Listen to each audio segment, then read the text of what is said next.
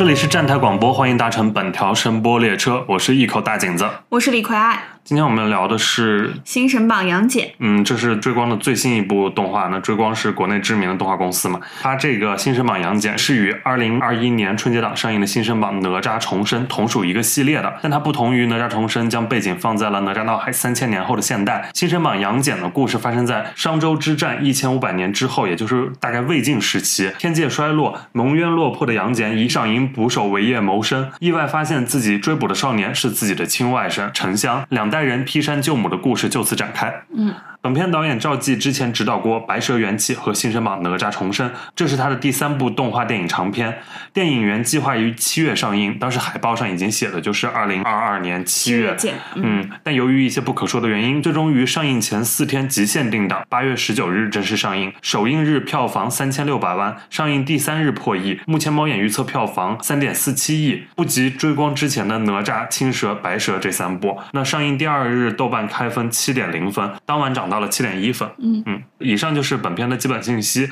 那我们先整体评价一下这部吧。我对它的观感就是还是能达到一个七分的这样一个水平，我觉得算是今年在大荧幕上看的视觉上最刺激的一部了。无论是角色设定、场景设计、特效水平、动作流畅度都非常出色。然后，而且因为今年好莱坞电影频频失踪嘛，能看到这样一部特效炸裂的大片还是非常惊喜的。呃，剧情上虽然有瑕疵，但是整体还算完整，能看到一些想表达又不能充分表达的东西。然后我还算喜欢，嗯，也推荐给大家，就是我推荐给漫威迷们可以试试这部。OK，我跟你的观感差不多，我也能给到七分。我觉得它的特效属于那种十分亮眼的那种级别，但它故事整体我觉得故事来说比较平庸，然后完成度是 OK 的，但是就是没有让我能挑出来什么觉得有很好的部分。然后整个故事也比较的陈旧，就就是大家都比较熟知的一个故事，也没有做太多创新性上的东西。然后我也推荐给平常就是喜欢看国漫呀，然后喜欢看漫画，然后包包括喜欢看那种视效大片，我觉得这部真的不会让人失望。而且我尤其推荐 IMAX，我反正看了 IMAX 版非常爽，嗯，我看的也是很爽，就整个一个视效炸裂的感觉。嗯那我们就分优缺点先来聊一下吧。嗯那优点部分我们先来聊。嗯，我觉得首先它那个画风，它那个画风，比如说它是赛博朋克，然后那种废土感，然后又加一种国风，整体都融合在一起，而且并不是四不像，它把各种风格都融入的很好。再加我很喜欢它那个配乐，它那个配乐很现代风，就有一种爵士风、现代风的配乐，然后呃各种呃混杂柔和的画风，再配上一个老故事，反倒呈现出一种新的活力来。你就说是他那个口琴的那种，对对对，爵士风，哦，很有味道。很喜欢。我是最喜欢肯定是这次的视觉呈现了啊，嗯无论是他那个赏心悦目的古风仙境啊，还是嗯他各具特色的那种仙怪神兽吧，嗯他那些那个角色身上的质感啊、纹理啊，就是看起来都非常好看啊。你有没有觉得那个？烧钱的感觉？你有没有觉得那个魔家兄弟的那个质感就很徐克？啊？是是是不是很徐克是那个四大天王那部对对对啊很徐克狄仁杰之嗯四大天王的那个感觉。然后那段呃，包括动作，很多招式的武打戏那种也非常徐克，就是那种经典武侠电影里面才能看到那种运镜和那种动作设计。对他那个调度真的好。然后包括那个洛神赋的那段舞蹈，我也很喜欢。啊美到窒息，好吗？对，那段真的很漂亮。嗯，对，就是那个，他是从敦煌飞天里面哦，吸取的一些取材，然后然后从就是那个宛罗婆婆啊自己在那边，宛罗姥姥。宛罗姥姥就是 真的非常好看，就是美到窒息了。嗯，包括还有他那个水墨太极图，嗯这个整个那一场，也就是最后大战那场戏，嗯整个都非常好看。一开始先是一个画面碎裂的那种嗯感觉，然后后面就是进入太极图之后一个水墨画风，嗯然后你能把这种水墨拍的又非常有三维质感，然后整个就是又有咱们的中国风，又有现在非常好的那种特效技术在里面，嗯。嗯，看起来就是又爽又养眼吧。对，而且那个《原神大战》，我觉得嗯这部做的要比哪吒的时候要好，然后那种震撼感，真的呃有一种扑面而来的感觉。嗯，因为《原神大战》当时我哪吒重生我也最喜欢，就是因为第一次看到这种《原神大战》在那个国产动画里嘛，然后就是、呃特别爽，然后尤其大荧幕看，就是其实跟看那种机甲科幻是一个道理嘛，其实《原神大战》这个东西，嗯。但来的可能是呃更刺激、更视觉化的一些，嗯。然后也是那种就是因为具象嘛，嗯。然后给你的那种冲击力是非常强的。包括这个故事，因为《新生榜》一开始我可能以为是聚焦杨戬，然后讲他的故事，然后最后就是发现他是把两代人的这样一个劈山救母，然后并置在同一个故事里面，我觉得还算是呃做的挺巧妙的，挺完整的吧。然后这种两代人的关系又是一种宿命感啊、轮回都在里面，包括他表达的这个母题，就是什么他们杨家女性就一直在做牺牲。拯救苍嗯，生。对，做牺牲，然后被大山压住，然后孩子们再去劈开女性身上压在女性身上的大山，这个我觉得他是啊、呃有所表达的。然后再再包括他里面主角杨戬，他挑战的是相当于这种权力结构嘛，最上面他这个玉鼎真人这一派系的东西，我我个人看还是觉得很燃很热血，然后也有一些难以表达的东西在里面。就是你整体来看，他也就是一个很标准的那种超级英雄角色成长故事，其实也、也嗯也就是这样一个套路嘛。嗯然后看下来，我还是挺期待他这个角色后面如果跟别的它这个同系列就是联动的话，会怎么发展的。嗯，那我们进入缺点部分吧。嗯，我觉得缺点主要是大家都吐槽剧情吧，我觉得剧情还好，但是我确实觉得前半部分它有点稀碎，因为它转场比较快、比较多，然后场景比较多，人物一开始又左一个 右一个的冒出来，那我是觉得它前半段的推进有点碎。我觉得它故事比较断裂，嗯就是我能感觉到它删改了很多。嗯就是比如说，就我们刚才在录节目之前聊的，就宛罗这个人物讲到后面就讲丢了，嗯，就他前面把他塑造的很丰满，然后到最后大战的部分，这个人物就变成了一个助攻角色。嗯工具人了哈。对，就整个工具人了。然后包括他最后这个呃神仙，就是像哪吒这个故事最有魅力的地方是他要弑父，然后这种神仙故事它最有魅力的地方是要弑神，嗯就是要把你上一层更高的东西给消灭掉，给呃给抵抗，给反击，但是这块就没了。就包括他那个，他把那个最大的反派做成了就是杨戬他师傅，就那个金霞洞的玉鼎真人。但是我觉得他上面肯定是还有一层力量的，是谁在支配这个玉鼎真人？谁在谁支持得了这个魔家四兄弟？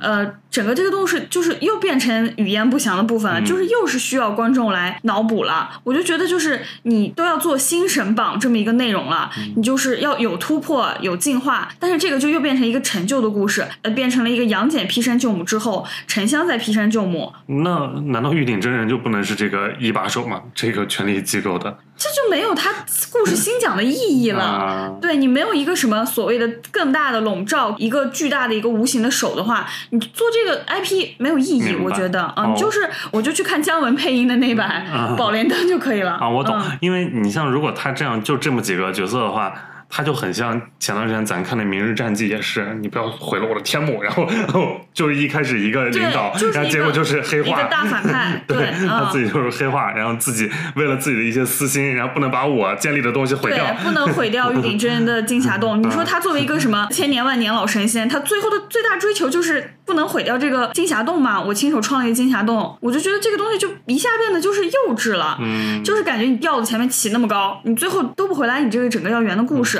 然后包括刚刚我们说的，也是现在它比较大的一个舆论的槽点，就是把哮天犬这个角色给幼女化。嗯，我不知道你看的时候，反正我看到的时候有一点嗯不太舒适，就是他做的那个形象就是又裸露，嗯然后又拟人。嗯，就你你哪怕把它做成一个不那么裸露的娇憨可爱的角色也可以，但你把它做的又比较性感撩人，然后又把它做成一条狗的形状，我看的时候稍微有一点点觉得冒犯。然后与此同时，你又在后面就是搞这个什么劈山救母、劈开女性身上的枷锁，然后那个婉罗又在那边说，呃，周幽王和褒姒的故事，什么都是女人的错。你一方面就是在讲女性的觉醒、女性力量的部分，然后前面又把哮天犬做成一种幼女化的东西，我觉得这两者在创作思路上是矛盾的。嗯，那你觉得这一次他们的角色还有就是因为呃追光之前的话大家会诟病他们网红脸吗？或者是 QQ 秀大乱斗我觉得这一部没有上一部像反反了。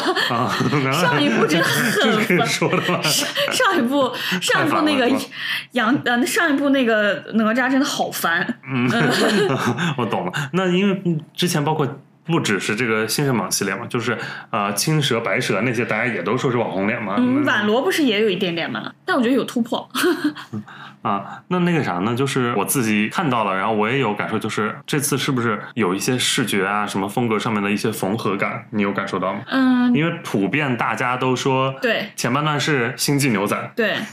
然后包括后面我自己感受就是他那些就坐那个船，然后穿越不同地点那种转场，很银河护卫队。对我当时就有想过，但是然后最后的大战，我觉得非常奇异博士，那个画面裂开，然后包括有一拳把杨戬从身体里打打出来，对对对对对对。那个都很像奇异博士里面的画面。但是，嗯，你也说了嘛，这不就是一个超级英雄成长史嘛？嗯，嗯，所以就是互互相就是取之长处吧。嗯对，所以整体看起来是非常爽的，对 确实，因为就是取了一些爽片的东西。嗯呃，那缺点我们就聊的差不多了，那我们就进入今天最后一个环节。因为现在追光算是国内最大的一个呃动画厂牌之一，呃，跟它与之能比较的，也就是光线的彩条屋。我们就对比光线彩条屋和追光动画他们的呃风格啊、布局以及过往作品以及未来的规划，来分析一下他们之间有什么相同和不同的地方。嗯。那因为追光动画它的创始人其实就是土豆网之前的创始人嘛，对。前 CEO 王威嘛，嗯。他二零一三年创立的这家追光动画这家公司，然后他跟彩条屋最不同的是，我觉得他是一个理想主义的人嘛，所以他是真的爱动画，想做动画，对他想做中国版的皮克斯，对，所以他创立这家公司。但是就是一开始他这第一部上映的作品应该是二零一六年的呃《小门神》，对，当时其实大家就已经觉得特效非常呃、嗯，算是比较让人惊喜了啊！它当时票房有七千八百万呢，嗯也算是一个不错的成绩了，在当时那个情况下。然后后来他就有一七年的《阿唐奇遇》，是讲茶宠的故事。嗯你看他这两部其实就完全是很东方的一些元素，从嗯小门神到讲茶宠的嗯《阿唐奇遇》，然后再到一八年他的《猫与桃花源》，嗯然后这个片子当时是入围了当年金马的最佳动画长片。嗯呃，这是他开场的三部，但他开场这三部其实都赔钱了。嗯啊、而且这三部它的其实一个相同点是，它的导演就是王威自己，哦，嗯，所以大家以前一直都说，就是你追光技术这么牛逼，能不能换一个导演，就换一个懂电影的，就是知道怎么拍的人来？嗯。于是他就是。真的，最后就是请来了这位赵季，然后他在一九年推出的《白蛇缘起》这部片子是真正追光出圈的一部，对。然后当时它的票房有四点六八亿，对。然后它现在豆瓣评分七点八分，也是追光整个序列里豆瓣评分最高的一部。嗯，所以就是真正的让追光这个厂牌就是一下子呃破圈了，嗯，这所以才会有之后的包括新生榜哪吒重生，然后还有白蛇二青蛇劫起，再加上现在的新生榜杨戬，这些就都是不再是王威自己当导演了，嗯。啊，其中三部都是呃赵季当导演，嗯。对，就是追光它的这个呃，它的内容就有新神话，然后新传说，然后新文化，嗯，就是他们是把旧的故事，但是用一种新的方式来表达出来。对，所以就是看得出来，就是它整个这些所有都是非常中国风的哈，嗯就是都是根植于我们自己的文化里面嗯能产出的一些故事和视觉表达吧。嗯然后你包括你刚才说的新传说、新神话、新文化嘛，嗯然后它这一次我们看到的彩蛋里面的那个《长安三万里》，嗯那个就是要讲李白的一个故事，其实就是新文化里面的。嗯然后呃《长安三万里》这个片子，它就是讲安史之乱爆发后数年，然后讲的是困守孤城的高适向监军太监回忆起自己与李白的一一些往事。嗯呃，我还是挺期待这部的，因为它完全不是那种神话传说的那条路，又是一条新开发的因为我。们真的看了太多，就是呃大圣啊、嗯哪吒呀、嗯这种东西。嗯，我也挺期待那部的。但那一部现在因为还在筹备阶段嘛，但看到的编剧一栏写的是王威的名字，就是追光粉丝又突然不知道该怎么怎么办了这个东西。然后那另一边就是彩条屋的话，嗯也是爆款频出吧，可以说。最早其实《大鱼海棠》比《大鱼海棠》再早，真正喊喊响国漫崛起口号的是《大圣归来》。大圣归来嗯。大圣归来当时其实是十月文化嘛，他当时也是一部很出圈的一个作品。对，那会儿他喊起来了这个国漫崛起，但当时其实光线没投《大圣归来》但后来光线买了十月文化，嗯。所以就是这部啊、呃大圣归来》也可以算他们的东西了。后来所以才有频繁的联动嘛，大圣跟其他大字头那几个片子。嗯。那接下来就比如一六年的《大鱼海棠》，一七年的《大护法》，嗯。然后都算是还算在一定程度上有所出圈的片子。嗯嗯，那会儿就是国漫比较火了之后，那光线是我们都比较了解，肯定是哪里有钱赚，就是要往哪里就是要发力的一家公司。对，它就是它就是比较宽松，嗯它比较宽松，比较懂市场，就是让各家公司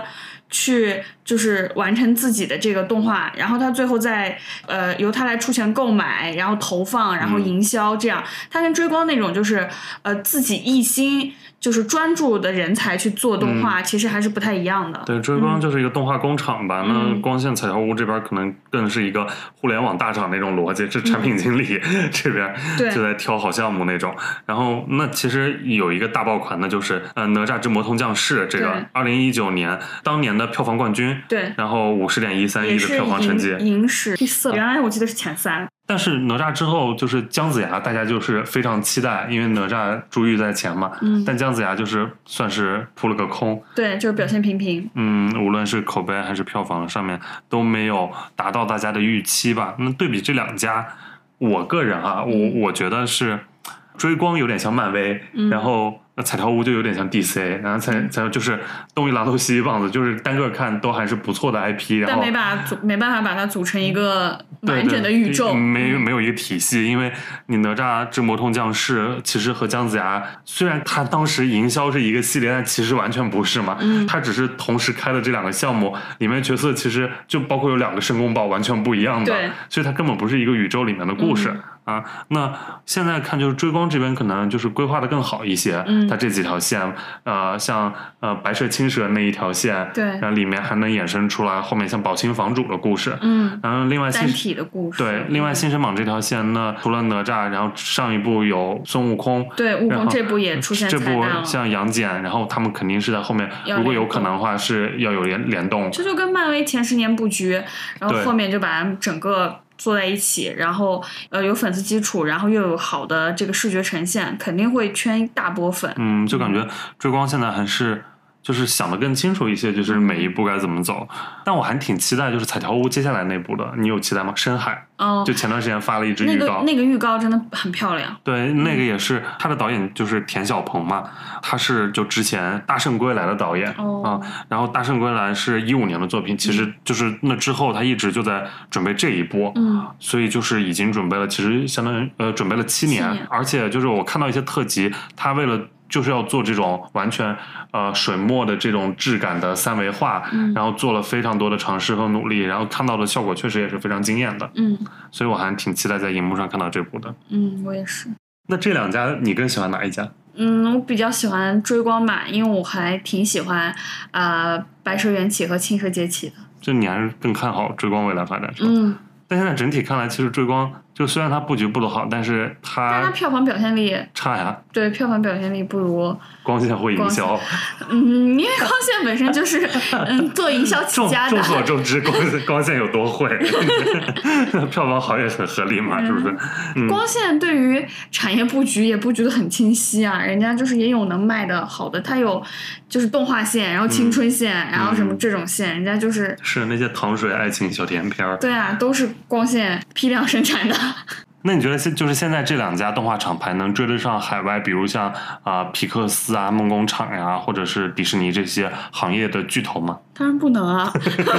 这么笃定吗？就是那你说我们爱皮克斯什么？就是嗯除了它什么特效，然后动画做的多好以外，它里面是有一些呃人文，是有一些童真童趣，嗯然后把一些普世的东西给你讲的很。让你很容易接受的东西，嗯但是咱们的动画还是相对于来说一个比较大的一个切入点。就比如说，呃，《玩具总动员》是一个多小的切口，嗯讲一个多么庞大的故事和情感。嗯，那你呢？不是，我觉得是咱们呃分两两部分说吧。嗯就首先就是三维动画这块儿肯定是朝着美国那几个大厂，嗯我们在技术上先做努力。然后，那我们其实这些年还是有一些就是其他的二维动画的，嗯然后光线也出了很多。嗯，那些我们确实离就是是又在朝着日本那边在学，嗯反正就是起码我们有在学嘛，朝着两边你一直学就能靠近他们嘛，靠近他们才能超越嘛。嗯，嗯，好啦，那我们今天节目先到这里，让我们下一站再见。拜拜。何时能爱我潇洒，像落魄都笑纳？是非界鲜花，就且随它吧。你都放下，不过是手中的沙。何必牵挂。独自的喜怒悲欢，世俗的褒贬不